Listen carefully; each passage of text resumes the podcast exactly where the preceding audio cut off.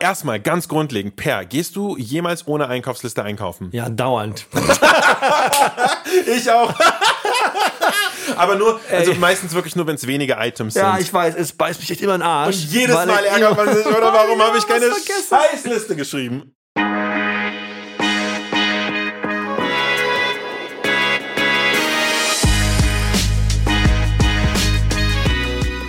Imbiss 3000. Willkommen zu der vierten Folge hier mit Per und Andong am Mikrofon aus Berlin. Andong, wie geht's dir heute?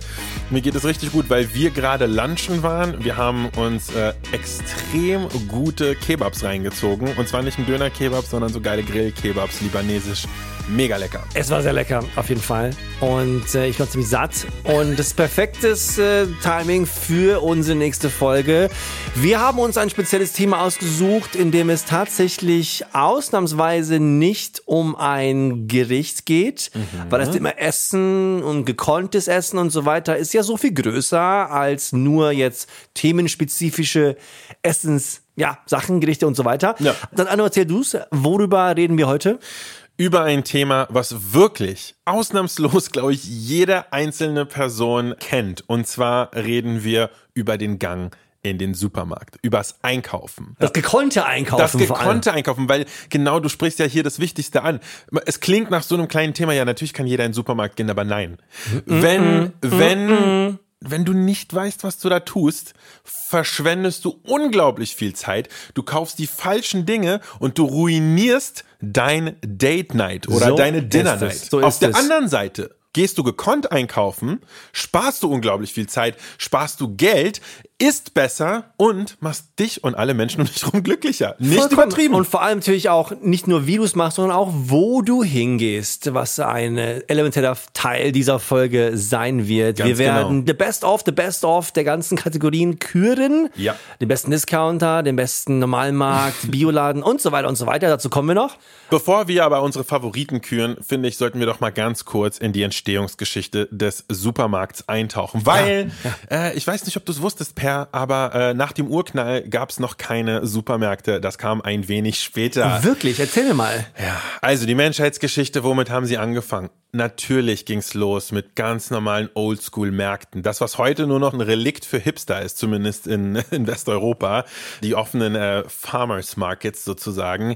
Natürlich hat's damit angefangen. Und irgendwann mal mit Industrialisierung und so weiter bildeten sich dann so kleine Läden. Die hatten auch oft gar nicht ausschließlich Lebensmittel, sondern ging dann so Richtung Tante Emma Laden. Ne? Gab's natürlich ein bisschen Food, gab's natürlich ein paar Snacks, ein paar Konserven vielleicht dann irgendwann, ein bisschen Gemüse, ja, aber ja. auch andere wichtige Dinge für den Haushalt. Und das Spannende ist ja, die gab es damals und sie kommen heute wieder. Aber dazu vielleicht ein bisschen später mehr. Denn irgendwann im 20. Jahrhundert mit fortgeschrittener Industrialisierung ging es los mit den Supermärkten. Und zwar, es hat vor allem in den Staaten angefangen, ja. wenn mich das nicht alles täuscht. Irgendwann, ich glaube 1839 oder sowas, gab es irgendwas? Ich glaube, da ging es so langsam los in so Spezialisierung für Lebensmittelgeschäfte. Aber die ersten richtigen Supermärkte gab es in den USA um 1919 drum. Also so Selbstbedienung, das ist ja das eine große Konzept, ne?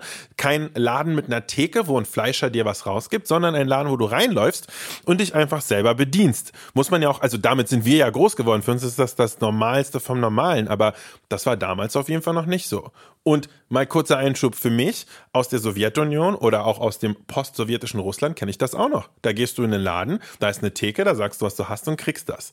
Und das ist ja. übrigens auch dort mittlerweile fast ausgestorben. Hat ein bisschen länger gedauert. Hat ein bisschen länger gedauert. Hat ja auch der Kommunismus ja, rein. Hat ja auch hier natürlich länger gedauert. Man hat sich das natürlich auch den Staaten abgeschaut. Während des Krieges, glaube ich, war das. Es gab, wie du gesagt hast, diese 1919 Story in den Staaten. Ich glaube, der Markt hieß der Piggly Wiggly Store. Der Piggly Piggly Wiggly den, Store. Der Piggly Wiggly Store, den Namen habe ich mir ins Gedächtnis gelegt.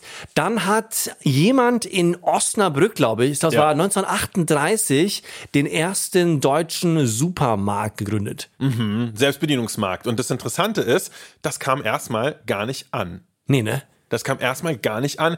In Deutschland, äh, Leute konnten das nicht einordnen, konnten damit nichts anfangen. Interessanterweise hat aber der Typ, der hinter der Gründung dieses ersten Supermarktes stand, nicht aufgegeben. Smartes Kerlchen. Ja, ja. Er, er, hat an das Konzept geglaubt und ist ein, zwei Jahrzehnte später nochmal damit an den Start gegangen und dann war die Zeit reif. Und ja, nach dem Zweiten Weltkrieg, ja, mit dem amerikanischen Einfluss und so weiter. Explosion. Ich kann es ja aus Absolut. Berlin hier, aus der, ich habe viel Geschichte in Berlin auch ja, studiert und äh, Tour gemacht und so weiter. Es gab ja diese Markthallen in Berlin, wofür mhm. alles verkauft wurde. Die ganzen Bauern kamen und Produzenten aus dem Land und haben ihre Sachen in der Stadt Berlin verkauft. Und die sind dann langsam nach dem Krieg verschwunden, weil natürlich der Supermarkt rausgerollt wurde und, und ordentlich konsumiert wurde. Und weißt du was, was mir aber total neu war bei der Recherche für diese Folge, dass das Konzept von einem Discount-Supermarkt tatsächlich ein deutsches ist. Es wundert mich jetzt gar nicht. Also.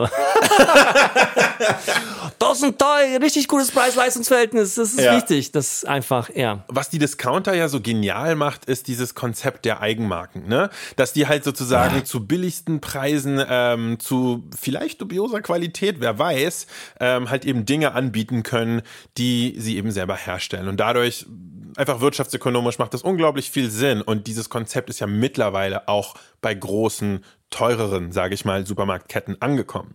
Und was ich aber auch richtig interessant finde, ist, dass der Tante Emma Laden, der zwischenzeitlich fast ausgestorben ist, nie richtig von der Bildfläche verschwunden ist und er sich einfach immer gehalten hat. Ich würde jetzt einfach mal spekulativ sagen, es liegt an dem Charme, an der Nähe, an der vielleicht persönlichen Bindung fast, die man zu so einem Laden aufbaut.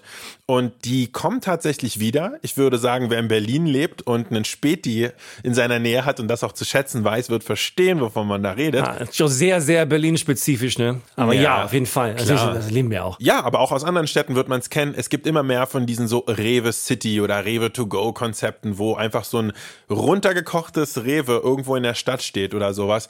Und da kannst du dir dann mal eben was graben. Und das ist ja eigentlich im Grunde genommen auch nichts anderes als eine Modernisierung des Nein. Es gibt ja auch kaum Industrien, in der mehr nachgedacht wird, mehr getüftelt wird, wie man mehr verkaufen kann. Das ist schon sau interessant, ne? Ja. Wie auch so unglaublich viel mit Psychologie gearbeitet wird. Und das gab es ja schon früher, von Anfang an wurde nachgedacht, wie kann man Leute dazu bringen, dass sie so viel wie möglich kaufen. So Sachen, die wir für selbstverständlich halten, dass du halt zum Beispiel im Supermarkt immer links rum gehst und nie rechts rum, dass dir nie zu warm ist, nie zu kalt wird, so perfekt 19 Grad, dass am Anfang das Gemüse ist, dass die Sachen, wo die kleinsten Margen sind, ganz unten sind, wo ich so hinbücken muss, die mhm. sogenannten Bückzonen, habe ich gelernt. Absolut. Und was da alles für Dinger mitschwingen, an die wir gar nicht erst nachdenken. Ne? Als Marke, wenn man ein Produkt rausbringt, das in einen Supermarkt zu bekommen, ist sowas von unglaublich kompliziert. Du streitest dich wirklich mit denen und zahlst großes Geld dafür, eben zum Beispiel nicht in der Bückzone zu landen und so weiter. Da ist wirklich jeder Quadratzentimeter durchdacht. Da wird gespielt mit Licht, wie das Obst zum Beispiel angestrahlt wird, dass es besonders frisch und knackig aussieht, wie viel Feuchtigkeit sozusagen da irgendwo rausgesprüht wird, dass das Essen frisch aussieht, ne? gerade in der Gemüseabteilung. Dann gibt's da alle möglichen Wegleitesysteme. Da wird Duft Luft rausgesprüht aus irgendwelchen Dingern. Äh, da werden Sachen positioniert, äh, die Musik, also wirklich bis ins letzte Detail werden wir ausgenommen und psychologisch ausgeschlachtet. Und genau aus diesen ganzen Gründen, ja, da gibt's etliche Marktmechaniken und Wirtschaftsmechaniken, die sozusagen äh, gegen uns arbeiten, wenn du möchtest. Und genau deshalb finden wir, dass der Gang in den Supermarkt gekonnt sein muss. Man so muss wissen, was man da will und wie man es bekommt. Den Markttricks muss man einfach bewusst entgegentreten. Und da gehen wir gleich mit euch rein nach einer ganz kurzen Verschnaufpause.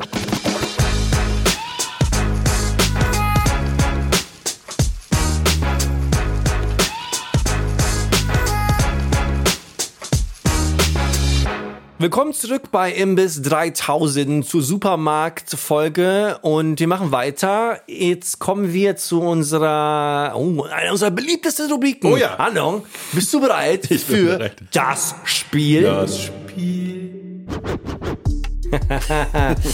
Anu hat mich ja letztes Mal total aus meiner Fassung gebracht, als er mir drei knallharte Fragen gestellt hat zu dem Thema Wurst. Ich habe leider zwei davon nicht beantworten können und habe das Schande. Spiel nicht bestanden. Es äh, tut mir immer noch ein bisschen weh. Aber hey, deswegen habe ich gedacht, ich äh, revanchiere mich okay. und mache für Andong heute das ultimative Supermarkt-Quiz. Das Ultima, okay, okay. Bist du ready? Ich bin ready. Hit me.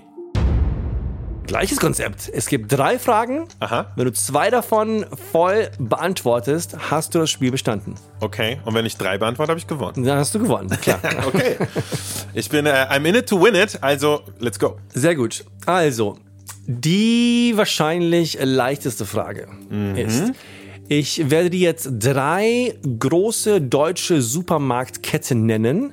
Ich will, dass du die anhand deren Umsatzes rankst. Das heißt, wer macht am meisten Umsatz und wer macht am wenigsten Umsatz von diesen drei Ketten. Okay. Fragen? Okay. Verstanden. Die drei Ketten, die du bitte ranken sollst, Aha. sind Rewe, Lidl, Edeka. Rewe, Lidl, Edeka, wer von diesen dreien macht am meisten Umsatz? Okay, ich würde sagen, Edeka macht den meisten Umsatz. Danach kommt Lidl und danach Rewe. Ist das deine finale Antwort? Es ist meine finale Antwort, ich erkläre warum. Ich glaube, Edeka ist der flächendeckend verbreitetste. Lidl ist zwar ein Discounter, aber gibt's auch unglaublich oft. Und ich glaube, Rewe gibt's tatsächlich am seltensten. Das basiert ein bisschen darauf. Ja, ist klar. Okay? Und? Sehr solides Reasoning. Du hast bestanden, vollkommen richtig. Wirklich? Yes. Woo! Gut. Hey, ich- Nicht gut. Ja. schlecht. Hm, Nein, nicht schlecht. Nicht schlecht. Okay, okay. Andong, bist du bereit für Frage Nummer zwei? Ich bin. Sehr gut. Also, ich werde jetzt drei Supermarktketten nennen Mhm. und ich will, dass du von diesen drei Ketten die Discounter-Eigenmarken nennst. Okay. Alles klar? Ja, die billigen geil, geil. Eigenmarken. Ja, ja. Weil viele Märkte haben viele Eigenmarken so, Ja. aber jeder hat so eine billige. Ja, ja, Alles ja, klar? Ja, ja. Sehr gut. Wir fangen an. Rewe. ja. Richtig. Okay. Nummer zwei. ja. Edeka. Gut und günstig. Stimmt. Yes! Nummer drei. Kaufland. Scheiße, du hast mich an meiner Achillessehne erwischt. Das ist nämlich der eine, wo ich, ich habe nämlich nie ein Kaufland in meiner Nähe gehabt, wo ich gelebt habe. Und ich würde sagen, Tja. von Kaufland die Eigenmarke, ehrlich gesagt, Ja, wenn also, mich meine Erinnerung nicht trügt, ist die Eigenmarke von Kaufland einfach Kaufland. Ist das deine finale Antwort? Ja. Fast. Die Eigenmarke von Kaufland ist K-Classic. K-Classic? Ja. Das hätte ich nie gewusst. So ist Oh es. nein, oh nein. Das ist, äh, das war Okay, jetzt. gib mir noch einen äh, halben Punkt, oder? einen Halben Punkt, halben Punkt. krieg ich, okay. Letzte Frage. Auch mit Abstand die schwierigste. Bist du bereit? Yes. Wir haben schon diese zwei Supermärkte jetzt ein paar Mal genannt. Edeka und Rewe. Ja, ja, die zwei großen. Du kannst dir eins davon aussuchen. Ich will wissen, für was die Abkürzungen stehen von Edeka und Rewe. What? Das sind Abkürzungen? Das sind natürlich das Abkürzungen. Na, selbstverständlich sind das Abkürzungen. Wir sind in Deutschland. Also, Rewe oder Edeka? Erstmal bitte, darf bitte deinen Supermarkt wählen. Äh, ich nehme Edeka. Alles klar. Und für was bitte ist Edeka die Abkürzung? Und ich äh, gebe dir eine kleine Hilfe. Äh, Edeka ist eigentlich eine Weiterentwicklung des Originalwortes oder der, der Originalabkürzung. Die war eigentlich nur EDK. Also die Buchstaben Ah. EDK. Ich werde das jetzt sozusagen von hinten aufzäumen. Ich glaube, das K steht für kaufen. Ich glaube, das D steht für Deutschland und das E einkaufen. Einkaufen, Deutschland kaufen. keine Ahnung. ah, warte, warte. Äh, ich gebe auf. Ich, ich komme ich, ich, ich komme einfach nicht drauf. Habe keine Ahnung. Es ist auch tatsächlich sau schwer. Ich dachte, es, ich ziemlich, es ist jetzt ziemlich crazy auch tatsächlich, weil ich sag's dir. Ja. Edeka steht nämlich für die Einkaufsgenossenschaft der Kolonialwarenhändler im Hallischen Torbezirk zu Berlin. Willst du mich verarschen? Da hättest du doch niemals drauf kommen können. Hättest du auch Rewe sagen Hast du können. Kolonialwarenhändler gesagt? ja, ja, ja. Ist das so die British East Indies Trading Klasse. Company? Das ist ziemlich krass, oder? Deutsch? Oh mein krass. Ziemlich crazy. Okay. Und, äh, die Rewe- dunkle Vergangenheit, da hätte ich auch mich zu Edeka umbenannt. So, so ist es. Anstatt von Kolonialherren und Co. KG. Willst du wissen, für was äh, Rewe steht? Okay. Hm? Rewe steht nämlich für den, also, den Revisionsverband der Westkaufgenossenschaften. Was? Was hatten die denn alle für komische Namen? Und vor allem, wann haben Ja. die sich denn umbenannt? Ja, das war eine Weile her. Das heißt, haben die Leute in den 60ern gesagt, ich gehe mal jetzt eben zu dem Einkaufsbund der Deutschen Verband für Kolonialschätz Tre oh Gott. Ja, also ähm, leider die letzte Frage jetzt nicht bestanden. Tut mir leid, Unknown. Ich habe mit Chance. anderthalb Punkten bin ich leider durchgefallen. Leider hast du nicht bestanden. Ich schäme mich, aber ich habe dazugelernt. Nur so kann ich lernen. Nur so kannst du lernen.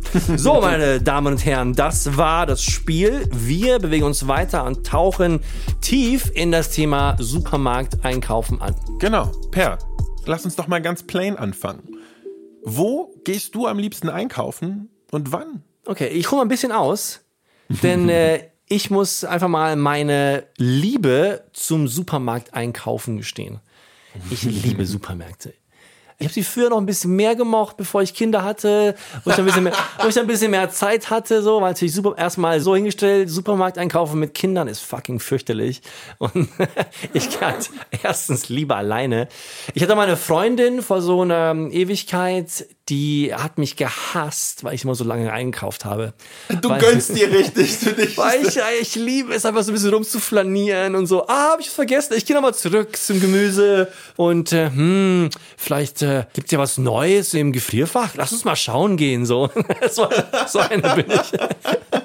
Ja, ich liebe Supermarkt einkaufen und ich sag dir auch vor allem, wenn ich reise unterwegs bin, dann gehe ich natürlich vor allem essen und suche nach den besten Restaurants, ja. Aber ich gehe auch immer sofort in den lokalen Supermarkt. Absolut. Das ist so scheiß interesting. 100 Prozent. So geil. Das Warst du schon manchmal in so einem vietnamesischen Supermarkt oder bei den Japanern? Das ist so krass cool. Ja, Mann, auf jeden Fall. Wenn du in irgendeiner Stadt bist, in irgendeinem anderen Land und du hast nur so eine Stunde oder so, scheiß auf City Center, ja. scheiß auf die große Kirche ja. in der Mitte der Stadt. Auf jeden Fall. Geh in ja. den Supermarkt. Du wirst so viel lernen ja. über die lokale Kultur. Immer. Du wirst irgendwelche geilen Snacks kaufen können. Äh, Supermärkte höchst zu empfehlen. Absolut. Deswegen, ich habe eine sehr ausgefeilte Einkaufstaktik und die ist sehr darauf gepolt, was genau ich brauche. Ich hatte keinen Zweifel. Ja. Was ist deine also Strategie? Erstens, also erstens, ich gehe nie groß einkaufen. Ich fahre nie so irgendwie außerhalb und dann so, okay, jetzt äh, fülle ich so einen riesen Einkaufswagen mit Sachen. Nee, ich obwohl kaufe du, eigentlich... Obwohl du Family Man bist. Ja, genau, aber es sind so, die wichtigen Sachen kaufe mhm. ich halt dauernd. So mhm. Milch, Joghurt, Eier, Brot, Aufstich, so Sachen. Ja, aber das äh, mache ich nie im großen Stil, mhm. sondern ich kaufe immer sehr bedarfsorientiert was ich so kochen will, was ich genau brauche. Ich hasse es auch, Sachen zu Hause rumliegen zu haben, vor allem Fischesachen so. Ich kaufe nie irgendwas, mit dem Gedanken so, vielleicht mache ich nächste Woche was mit Brokkoli. So, nein, passiert nicht. Der Brokkoli ist dann ganz sicher gelb. So ist es. So ist es, so ist es. Deswegen, ich habe so eine ausgefeilte Taktik halt. Das heißt, wenn es um Fleischwaren geht und um Fisch, wenn ich zu Hause koche, ja. das kaufe ich tatsächlich nie im Supermarkt. Dann gehe ich wirklich zum Metzger oder an die spezifische Fischtheke und kaufe mir da Sachen. Moment, Fischtheke ja, im Supermarkt? Aber nee, nein, nein, nein, nein, nein, nein. Es ist halt so, das ist schon sehr snobby, das ist so ein edler, mehr okay. ein guter Fischhändler. Schon richtig. Sowas, was okay. es halt in Berlin manchmal gibt. So. Finde ich auch ja. gut, ja. ja. Ich habe aufgehört, so Sachen im Supermarkt zu kaufen, muss ich ganz klar sagen. Okay. Einfach aus Qualitätsgründen. Auch wenn sie eine schöne Theke haben. Ja, kann man machen. und so, aber ich muss dann auch sagen, dass ich zu Hause weniger Fleisch und Fisch dann koche auch. Okay. Ganz einfach. Fair enough. Weil Fair ich enough. natürlich, wenn ich außerhalb unterwegs bin, unglaublich viel Fleisch und Fisch essen. So. Ja, ja, ja. Deswegen. Also du fängst an mit deinen Proteinen, die du nur von den Top-Dealern deines Vertrauens ja, kriegst. Ja, schon. Genau. Mhm. Und dann gehe ich, was Gemüse angeht, äh, vor allem zum Biomarkt, muss mhm. ich sagen. Also Gemüse entweder bei so einem ganz kleinen Bioladen oder in einer Bio-Supermärkte, um mir dort das Gemüse zu holen. Mhm. Wirklich, soweit es mir möglich ist, ganz einfach. Dann gehe ich noch spezifisch in den Asiamarkt oder in den türkischen Supermarkt, um mir ganz spezielle Zutaten zu holen, wenn ich was in der Richtung kochen will. Weil es da so Sachen einfach dort nur gibt. Also den guten Reis, die ganzen Soßen aus dem Asiamarkt, den richtigen Joghurt und äh, Gemüse aus dem türkischen Supermarkt. So Sachen halt. Ja, ganz genau. Du Wenn du so ein On-Demand-Shopper bist, dann macht das ja auch total Sinn. Total, genau. Den Rest kaufe ich mir im normalen Supermarkt. Keine Ahnung, die Bedarfswaren, alles von Spülmittel bis hin zu Klopapier. Aber ich versuche tatsächlich, die großen Supermärkte zu vermeiden. Wegen den Menschenmassen auch. Ja, natürlich. Ja. Also ich versuche mit meiner Einkaufstaktik vor allem auch wirklich den Kontakt zu anderen Menschen zu vermeiden. Also, das war auch schon pre-Covid so, ne? Hat bei mir keine Pandemie gebraucht, um mir wirklich immer die ganzen verschiedenen Slots auszusuchen, in denen so wenige Menschen wie möglich neben mir in diesen Märkten sind. Mhm. Bei mir sieht es tatsächlich ähnlich aus wie bei dir. Ich bin auf jeden Fall auch ein On-Demand-Shopper, was aber man sagen muss, also ich habe keine Kids und so. Da ist das für mich deutlich einfacher. Ich hätte also mad Respekt sozusagen an dich, dass du das schaffst, trotz Familienleben. Weil ich kenne das nämlich gerade von den Eltern so aus meinem Bekanntenkreis. Ja, da muss man was ich halt mache, zurückschrauben. Ein Disclaimer, was ich mache, mhm. was vor allem eine sehr smarte Frau macht, ist nämlich einmal im Monat so eine riesen Bestellung machen bei einem der großen Supermärkte mit halt uh. Klopapier, Waschmittel, die ganzen Sachen. Die Non-Negotiables, ja, ja. So, die, wo also, du weißt, ganz sicher. Ja, ja, ja, das ist schon wichtig. Und außerdem, was sich tatsächlich mein Leben auch verändert hat, äh, sind die ganzen Delivery-Sachen, ne? die Getro-Sachen, mm. was hier in Berlin kann man natürlich äh, vier, fünf verschiedene Varianten nutzen, in denen man sich etwas sehr schnell nach Hause liefern lässt. Was bei mir eigentlich nur so Milch, Eier, Philadelphia. Basics. Yes. Klar. Die wichtigen Sachen des alltäglichen Lebens. Ich liebe auch on demand einzukaufen und ich gehe sehr gerne in diese richtig riesengroßen nicht-Discounter-Supermärkte. Ja, also so, so auf jeden Fall äh, eine leicht snobistische Art jetzt vielleicht an mir, aber ich gehe tatsächlich ungern in Discounter. Aber der Grund dafür ist, es geht hier nicht irgendwie um cheap oder äh, ich will nicht irgendwie im Lidl oder so. Nee, es geht darum, dass ich dort tatsächlich einfach fast nie alles finde, was ich brauche. Und in einem großen Supermarkt, ne? Ja. Und in so einem großen Supermarkt so hast du die Chance, vielleicht auch so die ein oder andere Sache so, weißt du, gehst du mal in so ein Edeka, vielleicht haben die sogar Sojasauce, ne? Oder eine Hoisinsoße. Wenn du in so ein kleines Norma oder so, vergiss es. Und deshalb, und das ist tatsächlich der Grund, warum ich irgendwie angefangen habe, da nicht hinzugehen. Und ich muss auch sagen, wenn man äh, ein bisschen smart ist, dann ist das auch gar nicht so viel teurer. Aber was ich sagen muss, ist, Bestellungen mache ich gar nicht. Gar nicht. Noch ja? nicht ein einziges Mal habe ich mir das bestellt. Aber das liegt daran, dass ich einfach. Du hast es nicht gemacht, weil du es nicht gemacht hast. Wahrscheinlich. Ich habe es noch nicht gemacht, weil ich es nicht gemacht habe, aber es liegt daran, ich vertraue einfach keinem random Johnny, mir eine richtige Avocado auszusuchen. Das kann der nicht. Das weiß ich ganz genau. ja, so Sachen solltest du auch nicht bestellen. Ja. Ist, nee, wirklich. Also, das ist nee. eine Kunst, ne? Was zu wissen, was ja, man bestellt. Genau, ja, total, total. Du musst halt wirklich die Basics bestellen, wo keiner was falsch machen kann. Dazu muss ich aber halt auch sagen, dass ich quasi berufsbedingt, ja, als äh, YouTuber, der Videos mit Food macht, muss ich tatsächlich so oft einkaufen gehen, dass ob es jetzt Privateinkauf oder Business-Einkauf ist, ich habe genug Trips in den Supermarkt ohnehin, muss sowieso schnell gehen. Äh, die Bringdienste, auch wenn sie schnell sind, haben nie alles, was ich brauche. Daher, ich bin sowieso so häufig da. Aber eines Tages probiere ich es bestimmt mal. Frage an dich, Andong. Ja. Bist du ein Schnäppchenjäger? Das heißt, äh, kaufst du nicht nur preisbewusst ein, aber benutzt du irgendwelche Coupon-Apps oder hast du eine Payback-Karte? Oh mein Gott! Ich habe keine Payback-Karte und ich glaube, das ist die Frage in meinem Leben, auf die ich am häufigsten Nein geantwortet habe. Ey, Payback-Karten, was für eine Scheiße. Ist mir ja, ernst. natürlich. Ich bin so fucking leid, ey. Und dass die Leute sich diesen Pyramiden-Scam wirklich äh, hingeben lassen, ist ja unglaublich eigentlich. Damit du dann für 5 Euro weniger dir eine komische beschichtete Pfanne kaufen so kannst, die du Scheiß, gar nicht brauchst. wirklich hier so. Ja, hier mit ihren 68.000 Payback-Punkten äh, bekommen sie 10 Euro Rabatt für dieses Pfannenset, was scheiße ist ist. Ja. Äh, Newsflash. Ey, ihr werdet einfach hinten und vorne beschissen, Leute. Lasst diese scheiß Babykarten sein, ey. Wirklich. Was ein Schwachsinn. Ja. Benutzt du jemals irgendwelche Coupons oder sowas? Nein, ich krieg häufiger mal beim Einkaufen so ein Coupon, sowas wie, kommen Sie am äh, irgendwie Montag, den 27. vorbei und dann kriegen Sie 10% auf ausgewählte Waren an der Wursttheke oder sowas. Und ich denke immer so, nein, Mann, es ist mir viel zu kompliziert, das in mein Leben einzubauen. Ja. I don't have time for that shit. Genau ich gehe so dann einfach immer, es ist mir einfach tatsächlich zu viel Headspace. Ich weiß, man könnte Geld sparen, aber Zeit ist auch Geld. Ja, total, total. Und äh, nee. Ja, ich meine, eine Sache, die mir wirklich wichtig geworden ist in den letzten Jahren tatsächlich, ist, was ich ja schon angesprochen habe, das Thema Bio. Ne? Ich habe echt angefangen, viel in diesen größeren Biomärkten zu kaufen. Ja. Die sind einfach auch angenehm, die sind oft ziemlich leer. Es gibt auch wirklich so sehr viele gute lokale Sachen. Und die schweineteuer, keine Frage. Und es ist wirklich besser. Ne? Die Deutschen lieben halt dieses Thema Bio. Ne? So, ja, Bio, ist das auch Bio? Die Frage ist aber wirklich sehr berechtigt. Ist Bio wirklich besser als normale Lebensmittel? Und ich glaube, dazu müssen wir mal jemanden fragen. Haben wir jemanden? Oh ja, Victoria Ganz, unsere Inhouse-Lebensmittelchemikerin. Lohnt sich Bio? Für mich ja und laut einer Studie auch, doch weil es einfach die Masterfrage ist, über die super viel gestritten wird, werde ich euch mit ein paar Fakten füttern und dann könnt ihr für euch vielleicht besser entscheiden, ob sich Bio lohnt. Was Bio oder Öko in Deutschland und Europa heißen darf, ist hart geregelt im sogenannten Bio-Grundgesetz der EU-Öko-Verordnung. Welche Produkte diese Regeln erfüllen, erkennt ihr an dem grünen Blatt auf der Packung. Und Biobetriebe machen einiges anders. Erstmal erlaubt Bio nur eine begrenzte Zahl an Tieren pro Fläche. Das hat den Grund, dass man den Mist von Kühen und Co. ja nicht einfach das Klo runterspülen kann, sondern dass das ja auch irgendwo hin muss. Und damit der Boden und unser Grundwasser weniger belastet werden, dürfen Bios nicht so viele Tiere halten.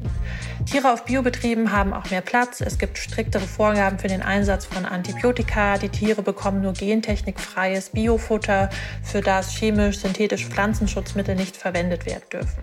Dazu gehört zum Beispiel auch das allbekannte Glyphosat. Auf das komme ich gleich nochmal zurück.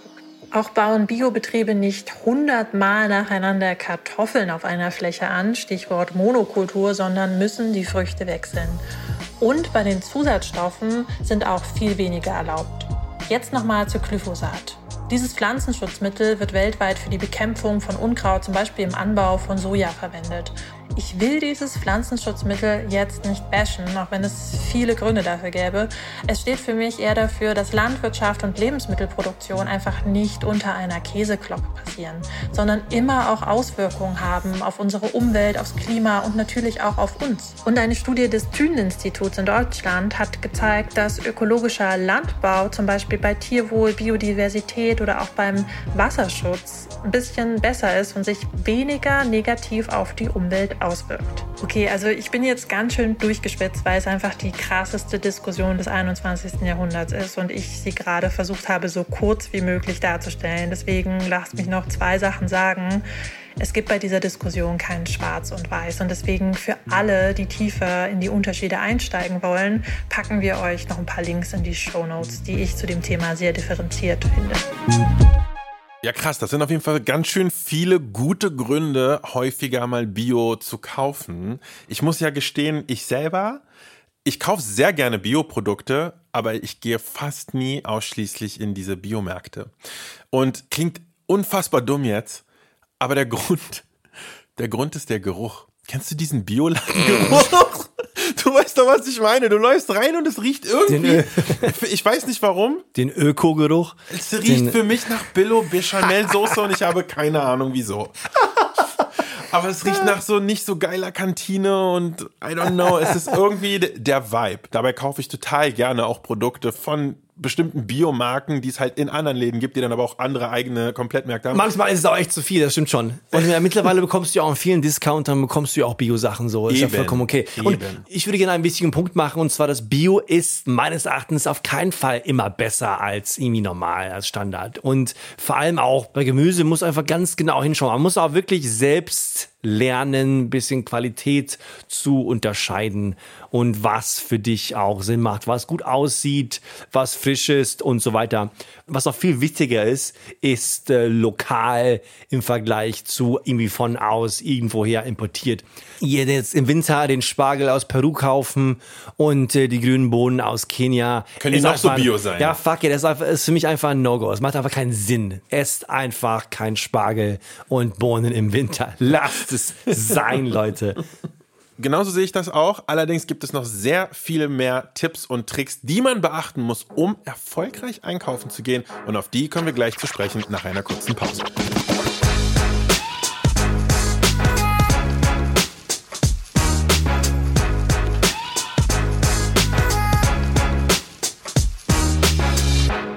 Willkommen zurück zum Imbiss. Wir haben unsere Follower bei Instagram mal gefragt, was sie von diesem Thema halten und welche Tipps und welche Tricks es gibt, den Einkauf zu optimieren. Denn ich glaube, Einkäufer an sich und Supermärkte da gibt es sehr viel Wiedererkennungsbedarf. Und ich habe mich in sehr vielen von den Einsendungen wiedererkannt. Kann ich mal ganz klar sagen. Und Mi schreibt, ich hoffe das richtig, was ich nicht mag, wenn man mit seinem Wagen Richtung Kasse rollt und jemand hinter dir anfängt zu rasen, um dich einzuholen. Okay, Bro, chill. das ist echt hart, ne? Was machst du? Was machst du in dem Moment, wenn jemand versucht, dich wirklich zu überholen? Es geht zum Beispiel um eine leere Kasse. Ja. Man lässt diese Person vorbeigehen. Ja. Machst du so einen kleinen Rempler an die Seite? Ähm, sagst du was? Wie würdest du diese Situation hantieren, Ando? Ich reagiere auf diese Situation genauso, wie ich auf alle anderen Drängelsituationen in meinem Leben reagiere. Nämlich, wenn ich persönlich es nicht extrem eilig habe, dann scheiße ich da so hart drauf. es ist mir so egal, ob ich jetzt zwei Minuten länger warte. Ich habe meistens eh einen Podcast im Ohr, natürlich im bis 3000. Aber nee, ist wirklich kein Problem für mich, es sei denn, ich habe es halt mega eilig. Aber wenn ich es mega eilig habe, ey, dann ist krass. Wobei ich auch sagen muss, ich habe so einen Präventivblick. Ich gucke immer aus dem Augenwinkel, ob da jemand kommt. Und wenn sowas passiert, ich bin wirklich fast immer so schnell zur Stelle. Ich check das, wenn jemand mich cutten will. Und dann slide ich da so ganz geschickt smart, rein. Smart, smart, smart move. Übrigens hoffe ich, dass du auch den Podcast dann runtergeladen hast, weil im deutschen Supermarkt hast du natürlich keinen Empfang und kein fucking Wi-Fi. Warum eigentlich? Stranded. Du hast so, wie oft habe ich mir eine Einkaufsliste geschrieben, die dann in meiner schönen iCloud gespeichert war und kaum war ich im Supermarkt, ja. musste ich mir Bringt alles aus den Fingern sorgen. Ja, unglaublich eigentlich. Da kommen wir aber auch schon zu einem wichtigen Thema, nämlich OAN oder OANH schreibt Einkaufsliste in der Reihenfolge, wie die Regale im Supermarkt angeordnet sind, damit man nicht kopflos hin und her laufen muss. Sehr smart. Und also, Sehr smart. Ja. erstmal ganz grundlegend, Per, gehst du jemals ohne Einkaufsliste einkaufen? Ja, dauernd. ich auch. aber nur, also Ey. meistens wirklich nur, wenn es wenige Items sind. Ja, ich weiß, aber ich bin echt, und es, es, es beißt mich echt immer in den Arsch. Und jedes Mal ärgert man sich, oder warum habe ich keine Scheißliste geschrieben? Ich habe keine Zeitlisten zu schreiben. Und sowieso, ich schreibe ja nie etwas per Hand. Dann wegen so eine, aufs Handy irgendwie und dann mache ich es doch nicht. Und ich denke immer so, ja, das habe ich im Kopf, kein Problem, aber halt oft nicht, ne? Es ist echt, ich lerne nicht draus. Nee, lerne ich auch nicht draus, aber die Zeit solltest du dir nehmen, weil du sparst auf jeden Fall mehr Zeit, wenn du, Ach, wenn du eine Einkaufsliste schreibst. Ah, aber dann, mir fällt es auch immer viel zu spät ein. Und dann hatte ich die, genau wie du, meistens ja. auf dem Handy. Aber auf jeden Fall Shoutout an Juan. Das ist ein geiler Lifehack mit der Liste, wie In der sich an den, an den Supermarkt anpasst. Sehr smart. Sehr smart. Mache ich auf jeden Fall. Ich habe tatsächlich schon auch Apps gesehen, die vorgeben, äh, Einkaufslisten sozusagen smart zu sortieren. Das heißt, in der Reihenfolge, in der du Sachen abhakst, sortieren sie sie nächstes Mal das sozusagen vor. Weil sie sozusagen wissen, okay, du, oh. nach den Tomaten hakst du die Gurke ab smarte Idee, in der Praxis noch nicht ausgereift. Wenn es ausgereift wäre, hätte ich jetzt sehr gerne eine App-Empfehlung rausgegeben, aber noch sind die noch nicht so weit. Aber das muss entwickelt werden, das muss es geben. Was immer awkward ist, zufällig Chefs oder Kolleginnen und Kollegen im Supermarkt treffen. Ah. Ey, das ist so das ist mein Albtraum, Menschen im Supermarkt zu begegnen. Es, ich, ich auch, Sam hier. Ich will einfach kein Gespräch führen. Nee. Ich bin nur in meiner Welt drin. Ich will schön hier mir Zeit lassen. Ich ja. will auf keinen Fall irgendwie ein Gespräch führen oder sozial hier interagieren. Nein. Ich finde es so geil, dass für dich der Gang in den Supermarkt wie so eine Spa-Experience ist. ja, ja, ja. ja, aber das ist tatsächlich so. Ich gehe auch extrem ungern mit Freunden zusammen einkaufen, weil es ist für mich, äh, so, vielleicht ist meine Brain-Kapazität einfach zu eingeschränkt eingeschränkt, aber ich kann kein sinnvolles Gespräch führen und währenddessen noch irgendwie eine halbwegs nutzbare Planung zum Einkauf machen. Es geht einfach nicht. Wir haben auch hier einen Namen, der sagt, alte Omas, die Gemüse anfassen und zerdrücken. Was ist dein, dein Take äh. von, von Gemüse anfassen? Ich meine, bei so ein paar Sachen musst du es ja machen. Beispiel Avocados. Aber guck mal, bei Avocados, also erstens mal, Avocados ist, glaube ich, das einzige Produkt auf der Welt, wo Menschen aus irgendeinem Grund in Kauf nehmen, dass wenn man eine Avocado kauft, kauft man sich eigentlich ein Lotterieticket, mit dem man vielleicht eine Avocado gewinnen kann. das ist gut, gut ausgedrückt, ja. Manchmal hat es auch ein bisschen Coolness-Faktor. Also zum Beispiel so eine Melone abklopfen, das finde ich erstens ungefährlich für andere. und, äh, und zweitens finde ich, ich komme mir wie der krasseste Pro vor, wenn ich so mache. genau. Was haben wir noch? Hier, Tannic24 sagt, oh, niemals zu Kaufland oder Lidl am ersten des Monats. Aber hallo. Aber hallo. Aber sowas von. Sehr smart. Ich glaube, das gilt nicht nur für Kaufland und Lidl, das gilt für sehr viele. Und ich kann diesen Tipp auch noch expanden. Und zwar an deinem Supermarkt finde heraus, wann der beliefert wird. Das kann man sehr leicht herausfinden, weil man einfach guckt, wann sind die Regale voll. Bei mir zum Beispiel ist das wirklich so, wenn ich Montag früh in meinen Go-To-Supermarkt gehe, ist alles halb am Vergammeln. Das Gemüse, was da ist, ist überhaupt nicht mehr frisch. Voll vieles gibt's nicht mehr. Komme ich einen Tag später am Dienstag, bam, alles ist voll. Und wenn man das weiß, spart man sich so viel Frust, weil das Schlimmste ist, wenn man so drei Sachen auf seiner Liste nicht gefunden hat und die brauchst du dann Ja, aber. und vor allem auch, musst du auch uhrzeitmäßig genau wissen, wann die Sachen auch kommen und befüllt werden. Wenn du halt Genau. wenn du früh morgens im Markt bist, eigentlich ganz gut, weil wenige Menschen da sind, aber natürlich werden dann auch alle Sachen eingeräumt. Ich finde es ja auch sowieso unfassbar schlimm, wenn äh, Supermärkte zu klein sind. Weil bei mir ist das immer so, und, und sag mir, ob du das auch so siehst. Ich stelle mich vor ein Regal, wenn ich zu nah am Regal stehe, habe ich das Gefühl, ich sehe das nicht. Ich muss immer so einen Meter oder so davon wegstehen und dann finde ich das richtig gut. Und es gibt in sehr vielen Supermärkten gar nicht die Möglichkeit, sich länger als fünf Sekunden an einem Platz zu verstehe ich, bewegen. jetzt verstehe ich. Und du bist die Person, die mir immer im Weg steht. ja, wenn ich, und du bist der Typ, der immer mit seinem Wagen vorbeikommen Weil- will und zwei Kinder oben drauf. Weil die deutschen Supermärkte auch immer viel zu klein sind. Ja, D- ey, du hast recht. Ich war ja in Schweden vor gar nicht zu langer Zeit. Dein, deine Heimat. Oh. Alter. Und was für ein Luxusparadies diese Supermärkte sind. Man Da muss, auch, man muss ja eigentlich sagen, es kostet auch alles 30 Prozent mehr. Also die schwedischen Supermarktbesitzer sind bekannte Millionäre oder Milliardäre. Die sind so schweinereich, die machen so viel Kohle. Aber diese Märkte sind so schön. Die sind geil. so gut gemacht. Auch die kleinen Märkte sind schön. Die großen Märkte sind, sind einfach unglaublich in Sachen Vielfalt, in Sachen Auswahl. Theken, Geil. nicht zu vergleichen, ja. Aber hier, genau, ist immer zu eng in Deutschland. viel zu eng. Und äh, das führt uns perfekt in den letzten Punkt. Äh, nämlich Irene schreibt, erst die schweren Sachen sollte man aufs Band legen, beim Checkout meint sie natürlich, und dann die leichten, empfindlichen. Oh, oh, oh, oh, oh, Irene, Sehr da machst smart. du ein ganz Eine großes Fass sehr auf. smarte Shopperin. Machst du das, Anno? Optimierst du dein Einpacken schon auf dem Band? Ich könnte eine Doktorarbeit schreiben in dem, wie man seine Sachen aufs Einkaufsband legt, ja. Also, erst natürlich die großen, schweren Sachen, vollkommen richtig, aber auch die Form zählt. Ja, also zum Beispiel so, sowas wie so eine Melone oder so kommt auf jeden Fall oben drauf. Also, die großen, schweren, eckigen Dinger sind perfekte Boden-Base-Konstruktion. Fundament. Ein Fundament kann man bauen aus Milchpackungen, Okay. Müsli-Packungen. Die ist zum Beispiel nicht schwer, aber sie ist groß. Sie Aber kommt. Gegenfrage dazu, hast du die Sachen in einer Einkaufstüte oder in einem Einkaufswagen auch schon so gepackt, Ja. Dass du die sie so aufs Band legen kannst? Ja. Deswegen gib mir mal, gib mir mal einen Tipp als Pro hier. Ich würde das gerne machen, aber dann liegt vielleicht so, meine Bananen liegen vielleicht ganz unten, weil ich ja zuerst in der Gemüseabteilung war. Und dann will ich die eigentlich nach oben liegen zuerst, aber dann geht's zu schnell, ich habe keine Zeit und ich bin in dem Dilemma, dass ich dann sowieso nochmal einfach chaotisch das Band befülle. Ich sage dir, wie ich das löse. Ich tue die großen, schweren Sachen nach vorne oder hinten im Einkaufswagen. Also der Teil, der nah am Griff ist, sozusagen.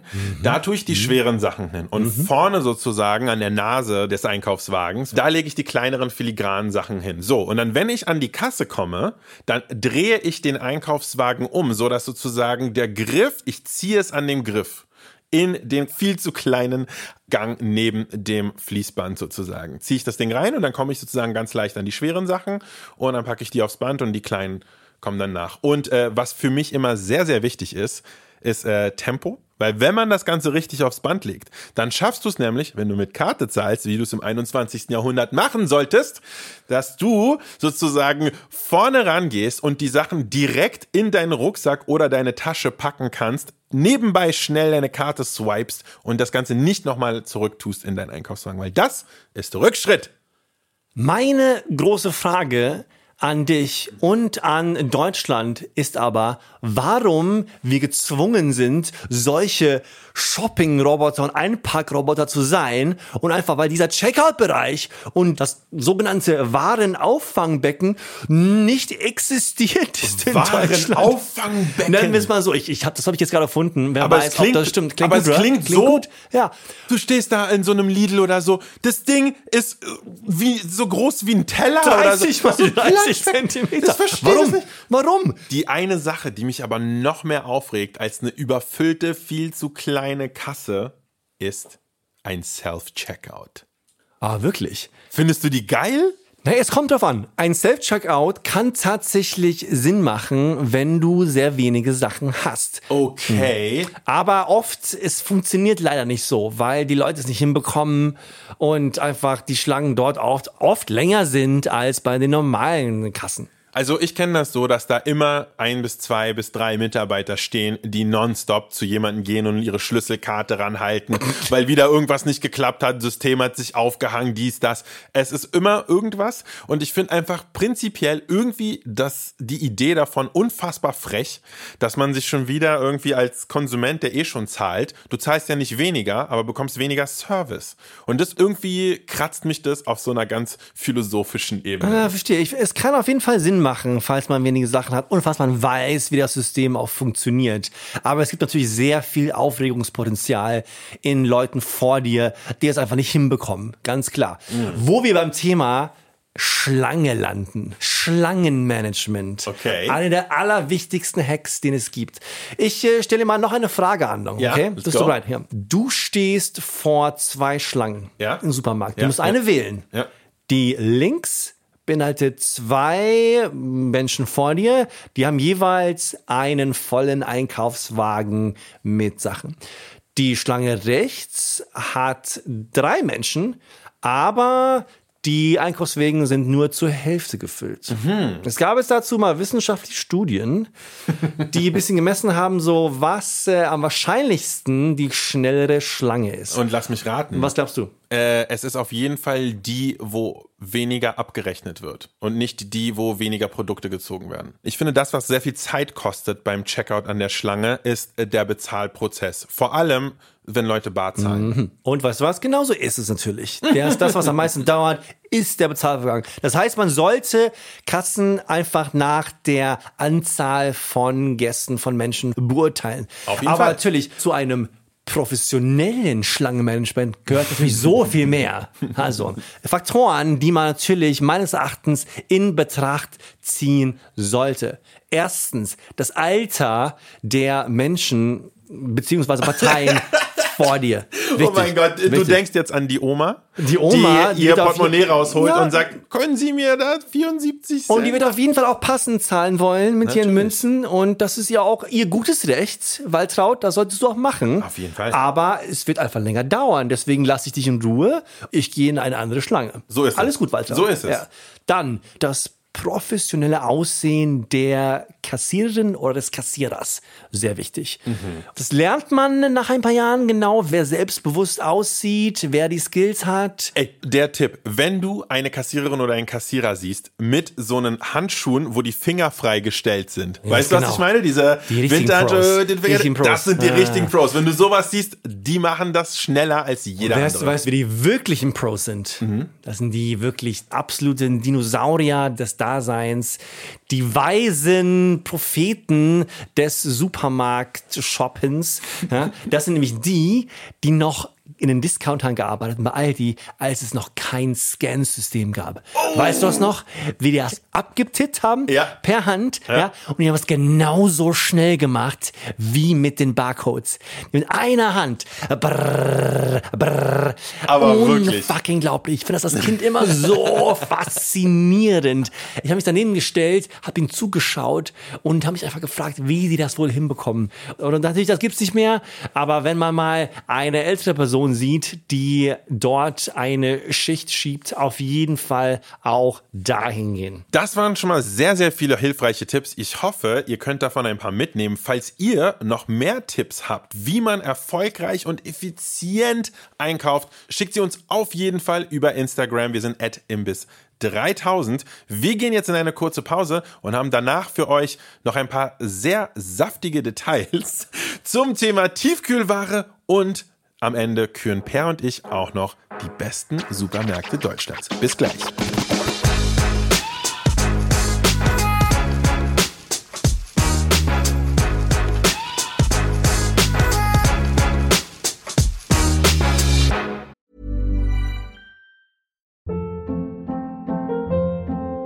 Hold up. What was that? Boring. No flavor. That was as bad as those leftovers you ate all week. Kiki Palmer here, and it's time to say hello to something fresh and guilt-free. Hello Fresh. Jazz up dinner with pecan-crusted chicken or garlic butter shrimp scampi. Now that's music to my mouth. Hello Fresh. Let's get this dinner party started. Discover all the delicious possibilities at hellofresh.com. Willkommen zurück im Imbiss 3000 in unserer großen Supermarkt-Extravaganza-Folge, wo wir darüber reden, wie man erfolgreich und effizient shoppen geht nach Lebensmitteln. Per, wie oft holst du Tiefkühlware? Oh, gute Frage. Ähm, ziemlich oft, aber es ist sehr produktspezifisch. Das heißt, außer natürlich von jetzt Eiscreme, was ich sehr Klar. oft kaufe, ein leidenschaftlicher Eisesser, und nehme ich vor allem Sachen mit, die im alltäglichen Bereich Sinn machen. Zum Beispiel, was ich immer zu Hause habe, sind Erbsen. Erbsen sind Ja, Mann. Die perfekte Gefrierware. Ja. Erbsen habe ich immer zu Hause, gebe ich den Kindern dauernd, kannst du sauschnell warm machen, kannst überall reinpacken, machen einfach auch gefroren so viel mehr Sinn als äh, Fischeerbsen. Also Fischeerbsen sind natürlich sehr geil, aber die kaufst du halt so zwei, drei Wochen im Jahr. Deswegen so ist es. macht es einfach keinen Sinn. Äh, sonst andere gefrorene Gemüsesachen machen auch Sinn. Also so Mixgemüse. Buttergemüse hol ich voll Buttergemüse, oft. ja, auch Ne? geil, genau, so Sachen machen total Sinn. Aber hast du jemals das Gefühl, Per, dass die Sachen, die du aus der Tiefkühltruhe holst, gerade so Gemüse, dass die vielleicht, klar, es ist bequemer, weil die quasi das ganze Jahr über verfügbar sind, aber hast du nicht das Gefühl, dass die ein bisschen minderwertig sind in der Qualität? Äh, ja und nein, man weiß es halt nicht, ne? Also es ist schwierig. Ich finde bei so Erbsen fühle ich das nicht, bei so einem Buttergemüse eher schon. Ich habe immer so viel Unterschiedliches dazu gehört und genau deshalb haben wir uns auch entschlossen, diese Frage unserer Expertin Victoria zu stellen und sie hat eine gute Antwort für uns. Kommt aufs Gemüse an. Für Erbsen, Spinat und Bohnen gebe ich hier mal ein ganz klares Ja. Also da greift man lieber zur tiefgekühlten Variante, denn durch das Einfrieren bleiben wichtige Vitamine wie zum Beispiel das Vitamin C erhalten. So ein Ernteprozess ist nämlich eine harte Angelegenheit für Erbse und Co. Also sobald die Erbse geerntet wird, läuft eigentlich der Alterungscounter und viel schneller als bei uns. Ist ja auch eine krasse Angelegenheit, denn sie wird von ihrer Mutterpflanze getrennt und hat nun keinerlei Zugriffe mehr auf all die wertvollen Nährstoffe. Und so fängt sie an, sich selbst zu verbrauchen. Da wird dann Zucker abgebaut, um an Energie zu kommen und auch das Vitamin C geht langsam flöten. Und um all das zu stoppen, wird die zukünftige TK-Erbse direkt nach der Ernte sofort blanchiert und schockgefrostet bei minus 40 Grad. Das ist totaler Lockdown in der Erbse. Aber weil alle Prozesse gestoppt werden, bleibt die volle Vitamin C-Keule erhalten. Anders, wenn wir die Erbsen mit dem Körbchen nach Hause tragen und dort im Kühlschrank zwei Tage lagern, zack, haben wir 40% weniger Vitamin C in der Erbse. Wie krass, dass es nicht nur sein kann, dass Tiefkühlware okay ist, sondern dass sie vielleicht sogar noch überlegen ist. Der- Unglaublich. Der, totale Fischware. Lockdown in der Erbse hat mir gefallen. Das war gut. Das war gut. Ja, macht total Sinn in der Hinsicht, ja. Was ich noch kaufe oft, ist mir eingefallen, nämlich Ja. äh, Beeren. Ich kaufe sehr oft gefrorene Ey, Beeren, Beste. die ich halt in so ein Müsli packe oder in so ein Haferbrei. Auch sehr geil. Oder wenn man Smoothies mag, sind gefrorene Ja. Beeren ja der Lifesaver. Aber gut, den Hack brauche ich euch nicht zu erzählen. So ist ich glaube, es. das weiß jedes kleine Kind. Wie sieht's bei dir aus mit äh, sowas wie Fisch und Fleisch? Ich habe zum Beispiel letztens entdeckt, dass es bei mir in der Tiefkühlabteilung, da wo das Fleisch ist, wo ich mich eigentlich nie von bediene, habe ich auf einmal gefunden, gibt es etwas, das heißt Hühnerklein. Hühnerklein, das sind so, so Hühnerrücken und so kleine so Trimmings und so Reste von so Hühnerhaut und sowas. Okay. Was du unglaublich gut benutzen kannst, um daraus Hähnchenschmalz zu gewinnen. Also die kannst du so ein bisschen so runterköcheln und dann kommt dieses ganze Fett aus diesen vor allem Hautpartien halt raus und dann hast du halt richtig leckeren Hähnchenschmalz. Das ist für die jüdische so Küche. eine geile Zutat. Ey, das ist, das ist wie Butter auf Crack. Das ist so unfassbar lecker. Damit kannst du Nudelsuppen Vor würzen, allem, braten, genau, alles. vor allem am Ende, ne? Was, man hat ja oft Hühnerfett in so einer Hühnersuppe sowieso, wenn man die kocht. Genau. Aber wenn man dann zum Beispiel am Ende noch so einen Löffel mit Hühnerfett hinzufügt, Oh, ja. das ist so geil. Genau. Ein richtig geiler Hack. Und bei uns in Deutschland kann man ja Hühnerfett, also ich persönlich habe es noch nie gesehen, irgendwo zu kaufen. Sehr schwer. Ja, Ja? Beim Metzger, beim Metzger schwer. gibt's das, aber es ist Genau. wirklich äh, sehr schwer. Genau, da musst du schon Ja. echt sowas machen. Macht total Sinn. Ich kaufe oft äh, gefrorene Fleischbällchen, also schwedische Schöttbüller. Für meine kleinen Kids natürlich, natürlich, das muss es zu Hause geben. Aber natürlich, was ich sehr oft kaufe, ist tatsächlich äh, gefrorener Fisch. Echt, ja? Ja, ja. Es gibt sogar mittlerweile bei gute Marken, die das wirklich auch nachhaltig machen. Und das macht für gewisse Arten von Fischgerichten Sinn. Ich mache oft so ein Fischgratin überbacken oder so Fischhackfleischbällchen quasi. Solche Sachen. Mach das. Dann kannst du genauso gut den gefrorenen Fisch benutzen. Das schmeckt fast noch besser. Was ja auch total spannend ist, ist, dass man gar nicht unbedingt herabschauen sollte auf sowas wie Frieren, Einfrieren von Fisch. Denn was zum Beispiel auch nicht alle wissen, ist, dass wenn man in Deutschland sich Sushi mit Lachs holt, es ist gesetzlich vorgeschrieben, dass der Lachs erstmal vollständig durchgefroren Total. werden muss. Total. Ich glaube, es bei Thunfisch auch so, glaube ich. Wirklich, äh, das wissen die meisten nicht, dass die meisten Sachen sowieso gefroren sind, Ja. bevor du sie aufgetaut bekommst. Genau. Wer in Deutschland jemals Sushi mit Lachs gegessen hat, dieser Lachs war hundertprozentig gefroren, ganz egal, wie gut das Restaurant ist. Ja, das sind so Sachen. Das Einfrieren an sich ist hier nicht der Übeltäter. Es ist ja auch tatsächlich so, dass viele Fische, die werden gefangen und die werden auf dem Kutter direkt, wirklich Minuten nachdem sie rausgezogen wurden, geputzt. Äh, da werden die Gedärme und so weiter rausgenommen und dann werden die Dinger wirklich noch auf dem Kutter eingefroren, was rein theoretisch bedeutet, dass es einen frischeren Fisch kaum geben kann. Das einzige Problem, und da habe ich mich echt mal zu informiert, weil ich unbedingt peruanisches Ceviche zu Hause machen Ceviche. wollte. Ja, super lecker. Und da habe ich mich halt mal informiert, kann man das eigentlich machen mit so einem TK-Fisch? Das Ding ist, in Theorie ja, weil, wie gesagt, wird mega frisch eingefroren. In Praxis bisschen schwieriger, weil das Problem ist, dass das mit dem Einfrieren auch nur funktioniert, wenn die Kühlkette sozusagen vom Kutter bis in deinen Local Supermarkt rein perfekt eingehalten wird. Und da kann es auf jeden Fall sehr, sehr leicht mal passieren, dass dann mal so ein Laster irgendwie zwei Stunden mal irgendwo warten muss oder so. Und ja, das kann ein bisschen gefährlich werden. Daher sollte man das vermeiden. Und das ist laut meinem Wissensstand auch der Grund, warum auf solchen Packungen oft draufsteht, nicht zum Rohverzehr geeignet, obwohl es rein theoretisch gar nicht so schlimm wäre. Bevor wir das Thema Fisch abschließen und weitergehen zum letzten Teil dieser Folge, nämlich die große epische Kürung der besten Supermärkte Deutschlands durch Per und mich, haben wir noch ein kleines Plädoyer von Victoria, ein Mini-Plädoyer, was sie uns unbedingt mitschicken wollte, denn es gibt eine Sache, die sie gar nicht cool findet. Ich finde, bei Fisch brauchen wir echt eine bessere Kennzeichnung. Ich finde es super absurd, dass sobald ein Fisch verarbeitet wird, also zu Fischstäbchen oder Schlemmerfilet wird, der Hersteller weder Herkunft noch Fangart angeben muss.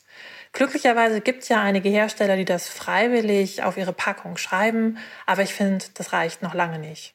Gibt es etwas Deutscheres als das Schlemmerfilet-Prädikat, die Bezeichnung? Von Captain Iglo. Schlemmerfilet. Das ist ein bisschen geil. Aber ich muss auch sagen, ich habe so Schlemmerfilet, ich sehe das immer wieder im Kühlregal, ich lach drüber. Und dann hat mein Mitbewohner sich das letztens mal geholt. Ich habe probiert und ich so, ja scheiße, ist leider ein bisschen lecker. Danke, Victoria. Vollkommen richtig, natürlich. Das ähm, macht überhaupt keinen Sinn. Wie in fast jeder Folge von den bis 3000 lernen wir, dass die Lebensmittelindustrie knallhart ist und sich jeden Trick zu eigen machen wird. So ist es, so ist es. Per, wollen wir die besten Supermärkte Deutschlands küren? Ja. Die Rubrik, auf die du gewartet ich warte hast. schon die ganze Zeit drauf. Ich glaube, es ist wichtig. Es ist nicht ganz einfach. Wir haben uns ja entschieden, keine Top- oder Flop-Rubrik zu machen Genau. dieses Mal, sondern uns auf einen Konsensus zu einigen, Genau. was, die besten, was die besten Märkte sind. Wir haben so einen Namen, wir haben es nämlich genannt, der One and Only. Der One and Only. Wir werden jetzt in vier verschiedenen Kategorien den Gewinner wählen. Genau, und der Twist ist, dass Per und ich uns auf einen einigen müssen. Ja, das heißt, genau. wenn unsere Meinungen wie so oft komplett auseinandergehen, dann muss das eben demokratisch So ausdiskutiert ist es. werden. Und die vier Kategorien sind bester Discounter, Mhm. bester Nicht-Discounter, also normaler Supermarkt, ähm, bester Biomarkt Yes. und bester Markt oder Märkte für internationale Spezialitäten. Genau. So haben wir das mal breit zusammengefasst. Ja. Sollen wir einfach mal, sollen wir beim Discounter anfangen oder beim Nicht-Discounter? Lass mal beim Discounter anfangen. Alles klar. Und ähm, wollen wir mal kurz sagen, was sind denn eigentlich die Discounter? Was Discounter. steht denn, wer ist nominiert in dieser Kategorie? Penny, Lidl, Norma, Aldi. Aber ich meine, ich muss ganz klar sagen, das ist für mich ganz klar, gibt es da einen Gewinner. Echt? Ja. ja. Weil ich zerbreche mir gerade den Kopf darüber. Wirklich, wirklich. Äh, mach mal einen Vorschlag. Also meines Erachtens gibt es keinen besseren Discounter als Lidl. Was? Ja. Warum? Schon. Weil Lidl einfach auch Gemüse und so weiter tatsächlich nicht schlecht ist. Die Qualität ist eigentlich im Vergleich zum normalen, nennen wir es mal Supermarkt, Mhm. eigentlich genauso gut. Es gibt auch eine Bio-Ecke und generell ist das Angebot im Lidl schon wirklich sehr solid. Kann man nicht Meinst du, sagen. ja? ja. Was wäre dein Gegenvorschlag? Ja, da hapert's auch. Ich finde jetzt, bei Lidl so blüht mir jetzt nicht unbedingt das Herz auf, aber bei allen Alternativen auch nicht unbedingt. Äh, Netto auf jeden Fall nicht. das kann ich schon mal Fall sagen. nicht. Penny auf jeden Fall auch nicht. Ich war noch nie ein Aldi-Fan, muss ich sagen. Man muss auch sagen, dass dann Lidl sich einfach auch in den letzten Jahren mehr Richtung Non-Discounter bewegt hat. Und vielleicht genau deswegen finde ich es besser. Weißt du, warum ich glaube ich äh, deine Nominierung von Lidl akzeptiere? Weil ich bei Lidl immer mal wieder, die haben manchmal so eine Fancy-Ecke. Ja, Weißt du? genau. So eine Gourmet-Ecke. Total. Und wie oft habe ich da wirklich geile Sachen gefunden? Ich habe zum Beispiel vor ein paar Monaten, habe ich ein krasses Stück Oktopus bei Lidl gekauft. Und ich so, wo bitte findet man Oktopus? Da haben die euch wirklich gute Markensachen. Ja. Äh, wo man auf jeden Fall aufpassen muss, ist, dass man nichts von diesen Aktionen kauft, von diesen, Elektro, diesen Eigenmarken Elektrogeräten. Ey, ich kaufe- Äh, das ist der größte Scheiß, den es gibt. Ich kaufe Oh, nie Non-Food-Items. Ey, das ist ja ein Fußmassagenbad. Was? Nur 4,99 Euro? Ja, kann ich mir gönnen, so. nein, nein, solltest du auf keinen Fall. Okay. Ja. Können wir einfach mal sagen, das war jetzt gar nicht so schwer. Lidl ist unser Konsens. Meine Damen und Herren, Der one and only Discount-Supermarkt in Deutschland ist Lidl. Sehr gut. Weiter geht's. Wer sind die Nominierten im äh, Nicht-Discounter-Bereich? also ganz klar Edeka, Rewe. Ich muss sagen, ich bin ja, es gibt ja riesige Kaufland-Fans. Ja. Weiß ich auch. Also Was ich an einem Kaufland schätze, dass die oft sehr groß sind. Ja. Die haben echt oft eine krasse Auswahl Ja. an verschiedenen Sachen, ne? muss man sagen. Vor allem was Snacks angeht und so weiter, sind die oft äh, sehr gut. Aber es gibt bessere, ganz klar, Okay. muss man sagen. Also hier in, in Berlin auch natürlich muss man sagen, dass zum Beispiel, wenn wir jetzt mal, über Rewe reden, dass die ganzen Reves, die halten so ein ähnliches Level. Und es gibt ein paar Märkte, die sind so ein Tick besser als andere, aber die sind sich alle schon sehr ähnlich. Was ich an Rewe schätze, die sind eigentlich immer ziemlich gut. Die haben auch sehr gute Eigenmarken. Die haben so eine Edeleigenmarke, die ist ziemlich gut. Und generell solid so. Ja. Ähm, äh, aber da pitch ich jetzt gleich mal meine, meine, meine Nominierung für den? Gewinner, nämlich die High-End Ja, und das ist aber, du, du sagst aber das Wichtige, es muss ein High-End-Edeka sein. Ja. Es Ja. gibt den kleinen Edeka um die Ecke, der ja vielleicht ganz nett ist, ein bisschen so Nachbarschaftsfeeling hat, aber so ein großes Edeka fühlt sich für mich manchmal an wie ein Vergnügungspark, mehr als ein Supermarkt. Und das ist fast schon, da kann man die Spa-Experience, die du immer so gerne im jeden Supermarkt hast, die kriege ich bei einem großen geilen Ja, es Edeka. gibt, es gibt nicht, weil es gibt, dass der Background da ist, es gibt viele Edekas, die dann wirklich von, die in Privatbesitz sind, kann man sagen. Das Ja. heißt, die werden dann von den Besitzern in Eigenregie geführt Mhm. und die haben einfach sehr viel Spielraum, was das Ganze angeht. Und da Ja. gibt's unglaublich krasse Märkte äh, in Berlin und außerhalb und so weiter. Und im Süden, ich, generell muss ich glaube, was ich schon oft gehört habe, dass es in Süddeutschland eigentlich immer bessere Märkte gibt. Ich glaube, da sind wir hier einfach auch nicht verwöhnt. Äh, dazu lasst, schickt uns mal eure Meinung hier, ihr Bayern und so weiter, ihr Schwaben, über eure Supermärkte. Ich Ja, glaube vor hier. allem, Vor allem, ich kann mir irgendwie immer noch nicht vorstellen, dass es nur Edeka Rewe und so ein halbes Kaufland in dieser Kategorie gibt. Das Nein, ja- natürlich nicht. Und da sind wir einfach sehr naiv, weil wir auch einfach in, wie wir wohnen, im innerstädtischen Berliner Bereich Ja. einfach auch weniger kennen. Ich meine, es gab, es gab ja früher auch noch so ein Kaisers, aber ich glaube, das wurde von Rewe geschluckt. Ja, ja, irgendwann. ja, ja, nee, total. Genau. Oh, da, wo, wo, wo wir gerade davon reden, mich hat gerade so eine Kindheitserinnerung getroffen, nämlich Plus. Plus ist für mich auf so einer Ebene mit Kaufland. Es ist irgendwo zwischen Discounter und Nicht-Discounter, aber den fand ich immer richtig geil. Ich war schon jahrelang in keinem Plus mehr. Na, es gibt, glaube keine- ich, keine hab mehr. Ich habe keins mehr gesehen. Nein, genau. Voll schade. Ja. Ich fand's voll gut damals. Voll schade. Gibt's Spar noch überhaupt? Spar! In meinem Dorf gab es einen Ey, Spar. es gibt auf jeden Fall keine Spaß mehr in Deutschland, glaube ich, aber also zumindest nicht in Berlin. Nein. Aber es gibt auf jeden Fall Spaß im Ausland und das hat mich so richtig aus dem Konzept gebracht. Ich habe nämlich irgendwo ich weiß leider nicht mehr ganz genau wo, aber ich habe auf jeden Fall irgendwo in Asien mal einen Spar gesehen und das hat mich richtig äh, ja, rausgebracht. Ich Das glaube, heißt, können wir uns auf einen Gewinner einigen? ja, ich glaube, das war jetzt einfach. Der one and only beste Nicht-Discounter in Deutschland ist Edeka. aber eine ganz bestimmte Art von Edeka, nämlich Die Edel-Edekas. die Premium Edekas. Ja. Moving on. Kategorie beste Biomärkte. Mhm. Mhm. Nicht einfach. In dieser Kategorie haben wir auf jeden Fall Alnatura. Dann haben wir Dance und gibt es da noch irgend- Gibt's da was? Die Bio Company. Bio Company. Die genossenschaftliche, wie heißt der große Ah, Markt? LPG. LPG natürlich. Stimmt, Ja. gar nicht mal so wenige. Es gibt noch mehr auch, aber das sind so die großen Player Ja. in dem Bereich. Ja, so was Ketten angeht. Ne? Ja, so. die sind alle eigentlich ziemlich gut. Ja. Ich muss sagen, dass ich selber sehr oft in einen Dance gehe, weil er bei mir um die Ecke liegt. Mhm. Ähm, Da schätze ich sehr viele kleine lokale Marken, die es da gibt, Ja. die ich beim normalen Markt nicht bekomme. Ja. Es gibt so einen Alnatura-Freaks, weiß ich, die immer, immer nur in den Alnatura gehen. Ich glaube, Ja. es gibt so die Alnatura-Fraktion. Ja. Da gehe ich sehr selten hin, Ja. muss ich sagen, ganz einfach, weil ich da nicht den Mehrwert sehe. Was ich eigentlich noch besser finde, ist tatsächlich die Bio Company, Aha. weil die Ja. auch, die haben einen besseren Bäcker immer auch. Die haben sehr geile Franzbrötchen immer hier in Berlin. Das stimmt, das sind stimmt. saugut. Die sind wirklich ist gut. ja bekannt dafür. Der LPG ist eigentlich von dem Sortiment her eigentlich am besten. Mm. allem, es gibt so diesen großen LPG hier im Prenzlauer Berg, Ja. wo das deutsche Bioherz tickt quasi. Der ist auch schweineteuer, muss man sagen. Ja, das ist halt, das ist für mich voll oft so ein Ding, dass bei Biomärkten, ich meine, ich verstehe vollkommen, dass Bio seinen Preis hat, aber es ist mir manchmal einfach zu hart. Ja, und der LPG ist halt wirklich so ein Case, der eigentlich wahrscheinlich, wie gesagt, der beste ist. Ja. Aber ich fühle nie so den selber den LPG-Vibe, dass ich da hingehen will. Hm. Das ist für mich irgendwie auch so eine geschlossene Gesellschaft. So die, die Alnaturas und die LPGs, so, da fühle ich mich irgendwie nicht so willkommen. Also du, du, du bist für Dance, ja? Nein, ich bin, glaube ich, tatsächlich mehr Bio-Company. Ja, okay. Wegen den Franzbrötchen auch. Okay. okay. Nein, aber das ist schon so. Äh, das ist schon von der von der Auswahl auch generell sind die Bio Companies sehr gut gefüllt sind dort Mhm. auch das Gemüse und das Obst einen Tick besser. Das heißt, meine Nominierung wäre entweder Bio Company oder LPG. Okay. Schwierig. Ich glaube, ich wäre für Bio Company. Ja? Mein Bauchgefühl sagt mir Bio Company. Ja, es ist nicht so teuer, es ist offener, es ist einfach für den Normalverbraucher leichter zu konsumieren. Okay. Ah.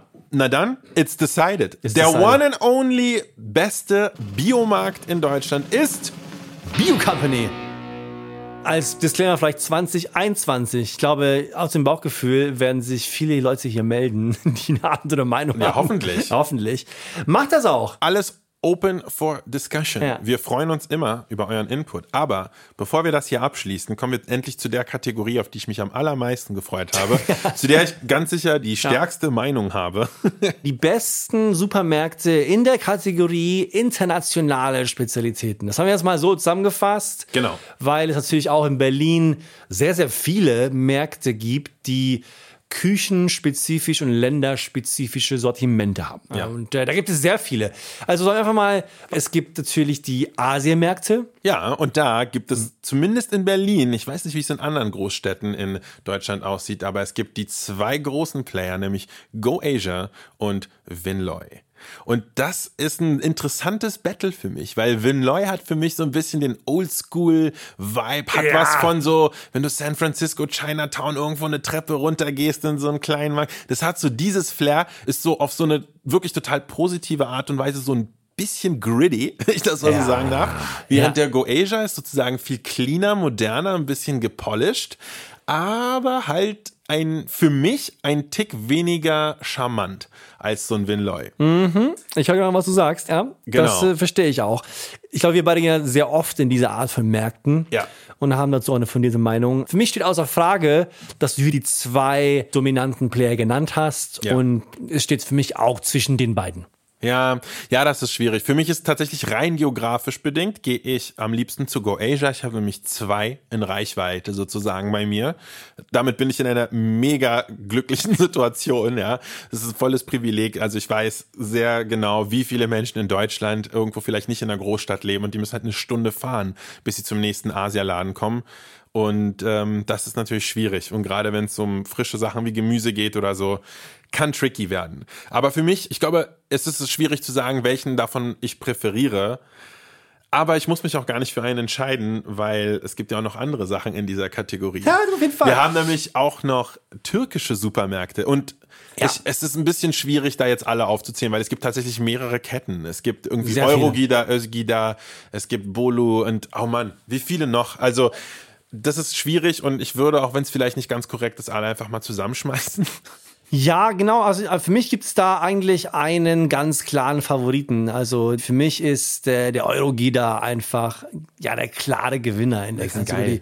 Eurogidas sind super. Das sind einfach tolle Märkte. Die Auswahl vor allem so an Gemüsen und an Obst ist fantastisch. Und auch in bestimmten Bereichen einfach viel größer als viel größer Ja. und, und total ja, Und- Sachen, die du halt sonst nirgends bekommst. Der Geheimtipp ist, dort Brot zu kaufen. Also Ja. was es dort gibt an geilen so Dönerbroten, Pitas, Ja, äh, Shawarma, verschiedenen Lavaschbroten, Lavash, genau, genau. ja. ja. Das ist so, so geil. Und also der ist so nice und da gehe ich so oft hin. Die einzige Sache, die mir dazu einfällt, ist, wenn man da Gemüse kauft, das sieht immer geil aus, wenn man es kauft. Das ist in zwei bis drei Tagen futsch bei mir. Immer. Natürlich, weil es nicht weiter gereist ist und auf die Lieferketten vielleicht nicht so gut waren. Ja, das stimmt. Das ist mir nur eingefallen. Also es ist so ein kleiner Pro-Tipp. Ähm, Schnell essen. und ja. dann äh, möchte ich aber auch noch eine weitere Kette ins Spiel bringen. Du, ich habe auch noch was. Und zwar, dadurch, dass es mindestens zwei Läden davon in Berlin gibt, kann man einfach sagen, es ist eine Kette. Und zwar Rossier, der russische Supermarkt. Ah, ja. Und der hat für mich auch wieder eine sehr, sehr geile Auswahl an bestimmten so Konserven, die also alle aus dem Ostblock äh, natürlich glücklich machen würden. Ja, also von gezuckerter Kondensmilch irgendwie Total. bis hin zu so Quarkriegeln. Ist das dasselbe wie der- wie der so. Ledo? Das weiß ich jetzt nicht ganz genau. Da komme ich jetzt durcheinander. Aber es gibt auf jeden Fall mehrere. Ja. Und die haben halt auch so in so Sachen so Räucherfisch oder so oder Unglaublich gut. Brot. Die ganzen Kaviarsorten und äh, Kaviar, Fisch, Kaviar, Gebäck, Drogen, mega alles. lecker. Ja. Und für mich ist es natürlich ein bisschen äh, unfair, weil ich da einfach eine Connection zu habe. Für mich geht nichts über so einen geilen russischen Supermarkt, weil da bei mir einfach die nostalgischen Erinnerungen mein Herz äh, höher schlagen lassen. Natürlich ist es sehr, sehr nah dran an den anderen. Ich hätte noch einen. Und Und zwar? zwar, den italienischen Spezialitätenmarkt, das Centro Italia. Kennst du das? Ich kenne das, aber ist das ein einzelner Laden? Das ist eine Kette. Okay, Es gibt zwei okay. davon. Dann- Mindestens zwei davon. Na dann. Und die ist fucking fantastisch. I know. Unglaublich Richtig gut. gut, also, das wirklich, das italienische Schralaffenland. Es gibt alles. Es gibt die geilsten Pastasorten, die geilsten Tomatenkonserven, die geilste so Frischtheke an Wurstwaren und an Käsen, die man bekommen kann. Äh, oh, sehr zu empfehlen. Das stimmt und es geht fast schon in Richtung Feinkostladen, ne? weil Ja. er qualitativ einfach, glaube ich, ein paar Levels über den anderen ist. Ja, also diese Läden, das wirklich äh, wärmstens zu empfehlen, wer das noch nicht gemacht hat, in Berlin in diese Läden zu gehen und dort mal einzukaufen. Ja, puh, aber aber puh, sollen wir, sollen wir Ja. jetzt aus diesen Läden einen Favoriten wählen? Das wird unglaublich schwer. Ich kann aber einen Kompromissvorschlag sagen. Ja, ja, und okay. zwar, also wenn wir nach Häufigkeit gehen, von wie oft ich diese Dinge benutze, das ist vielleicht eine andere Art, das auszuwerten, so eine andere Ebene. Und dann ist es bei mir ganz, ganz klar, dann gewinnt für mich Go Asia, weil ich da fast so oft bin wie irgendwie beim Edeka. Weißt du was? Das ist bei mir sehr ähnlich. Und ich wohne noch nicht mal in der Nähe. Ja. Würde ich in der Nähe eines Goetias wohnen, wäre ich da auch jede Woche mehrmals. Die Auswahl ist einfach unglaublich. Ja. Und die Vielfalt und man entdeckt immer wieder was Neues. Ja. Auch die, die gefrorenen Sachen, alles. Mega gut. Es ist richtig, richtig gut. Ich kann mich auch auf Goetia einigen. Dann lass uns das doch so machen. Dann heute im Sinne der Völkerverständigung sagen wir einfach, dass der One and Only Markt für internationale Spezialitäten in Deutschland ist. Das Goetia. Herzlichen Glückwunsch an alle Sieger. Ich habe jetzt mega Hunger bekommen und ich glaube, bevor die Supermärkte schließen, äh, Lass mal einkaufen gehen ja, gleich. lass mal einkaufen gehen. Ja, machen wir.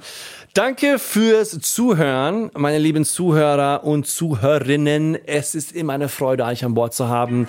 Dies war die vierte Folge von Imbiss 3000 mit Per Mörling und Arseni Kneifel. Eine Produktion, die wir in Zusammenarbeit mit Acast machen. Reaktionsleitung von Rebecca Hoffmann, Schnitt Sebastian Dressel, auch an Bord. Unsere Inhouse-Lebensmittelchemikerin Victoria Ganz. Wir freuen uns auf euer Feedback. Schreibt eine E-Mail an hello at 3000de schickt uns eine Nachricht auf Instagram. Folgt uns überall auf jeder Podcast-Plattform, die ihr kennt. Auf Apple müsst ihr uns natürlich fünf Sterne geben. Wir freuen uns, euch beim nächsten Mal wieder hier zu sehen. Vielen Dank fürs Zuhören. Das war Imbiss 3000 und wir sehen uns beim nächsten Mal. Ciao.